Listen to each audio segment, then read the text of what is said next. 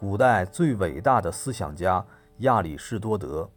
学识渊博的柏拉图在他的雅典学院讲学时，一个英俊的马其顿国王御医的儿子来到那里，他就是后来成为百科全书式的思想家的亚里士多德。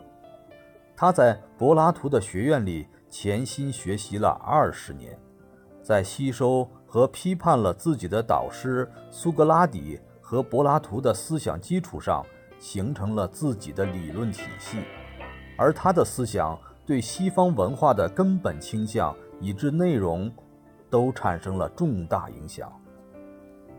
亚里士多德于公元前384年出生于弗拉基亚的。斯塔基尔希腊移民区，这座城市是希腊的一个殖民地，与正在兴起的马其顿毗邻。他的父亲是马其顿国王腓力二世的宫廷侍医。公元前343年，学识渊博的亚里士多德受聘担任了当时的马其顿国王子亚历山大的家庭教师。后来，王子成为亚历山大帝国的帝王。亚里士多德和亚历山大大帝存在着众所周知的特殊关系，因而他拥护奴隶制和君主制。而亚历山大大帝也慷慨地向亚里士多德提供金钱资助，以帮助他从事研究工作。亚里士多德可以使用数以百计的塔兰特。为他的研究工作提供服务的人达千人以上，他们遍布亚洲和希腊，为他收集各种资料。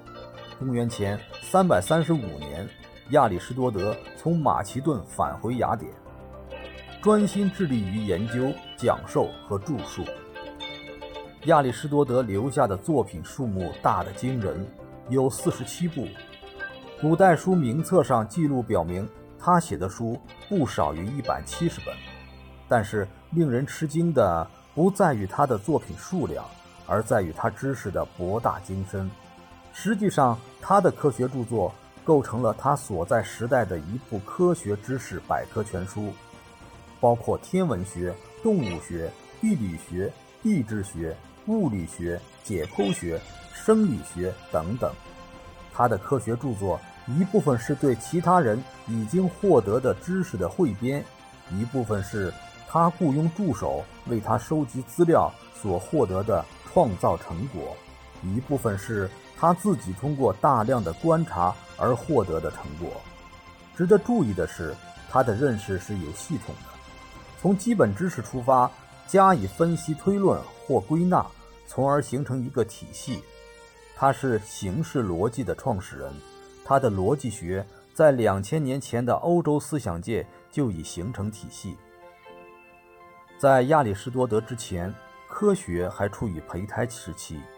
亚里士多德孕育了这一胎儿，并使他降生。希腊人之前的文化都是用超自然的力量来解释自然界的种种神秘变化的，到处都是神的作用。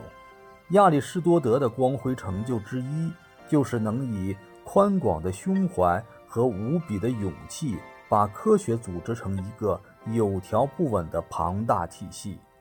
亚里士多德不愧是古代世界百科全书式的思想家。马克思和恩格斯曾称亚里士多德为最博学的人物，古代最伟大的思想家。